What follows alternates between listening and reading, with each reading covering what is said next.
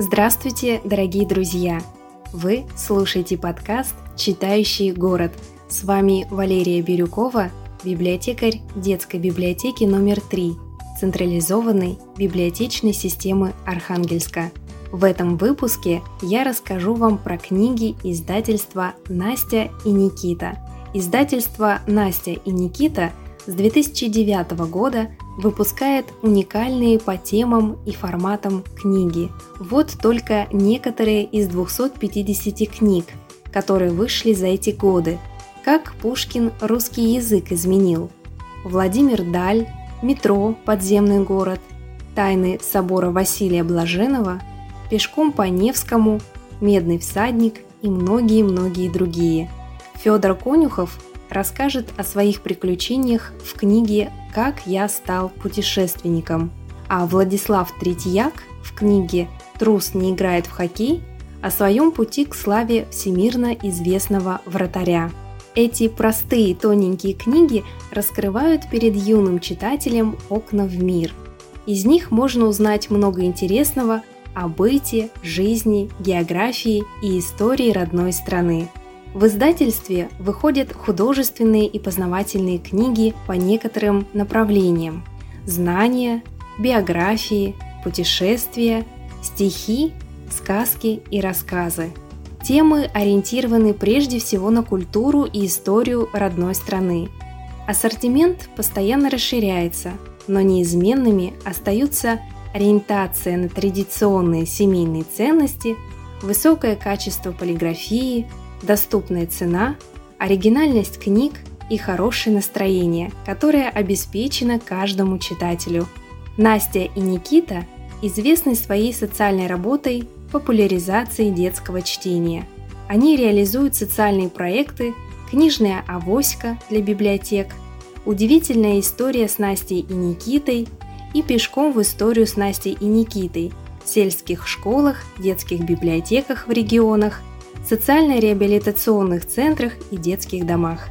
Предлагаю познакомиться с некоторыми книгами от издательства Настя и Никита, которые пришлись по душе юным читателям и их родителям.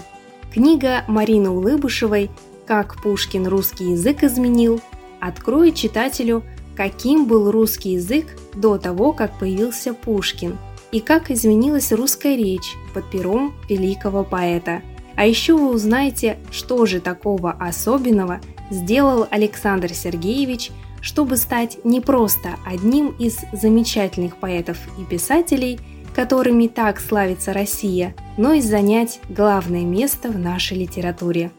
Книга «Какие бывают мосты» Александра Ткаченко предназначена не только для будущих инженеров, конструкторов, мостостроителей, но и для всех любознательных ребят – которым хочется узнать все, как в мире устроено.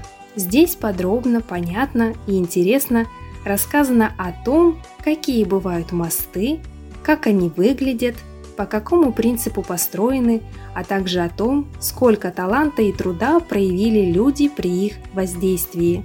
Если вы хотите узнать, кто на свете меньше всех – то прочитайте книгу Натальи Габиевой «Животные малютки». Это великолепно иллюстрированная книга о самых маленьких млекопитающих нашей планеты.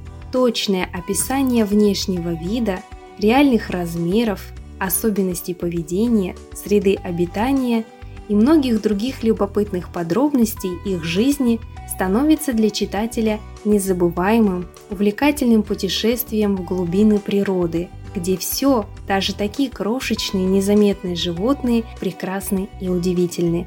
Проглотить мыльный пузырь и улететь в небо, превратиться из неуклюжих бегемотов в веселых мальчишек и девчонок и познакомиться с дружным, хотя и пугливым семейством носков, обитающих за батареей, все это можно сделать вместе с героями озорных рассказов веселого сборника «Вот и хорошо» Кристины Стрельниковой.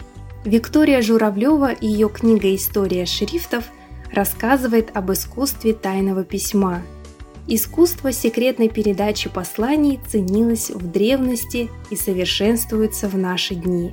Как люди в разные времена передавали свои секреты, Как сейчас зашифровать свое послание так, чтобы его не прочитал посторонний?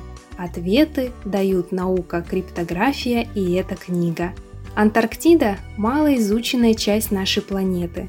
Материк, покрытый толстым слоем льда. Здесь, на полярных станциях, живут смельчаки, не побоявшиеся самого сурового климата в мире. Федор Конюхов побывал в Антарктиде дважды – в книжке «Антарктида» он рассказывает о том, как русская морская экспедиция во главе с капитанами Фадеем Беленсгаузеном и Михаилом Лазаревым открыла Антарктиду. Какие трудности пришлось преодолеть отважным морякам.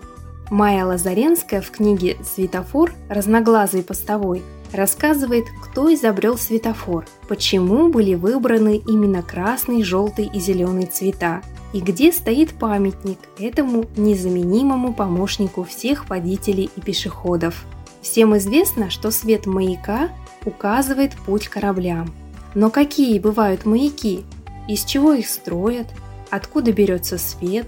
Что у маяка внутри и почему он мигает? Чем занимается смотритель маяка и какие маяки самые знаменитые в мире? Обо всем вы можете узнать из книжки Алены Васнецовой «Маяки. Помощники капитанов».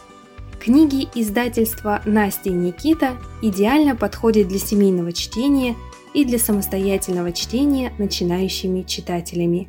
Познакомиться с книгами серии Настя и Никита вы можете в детской библиотеке номер 3.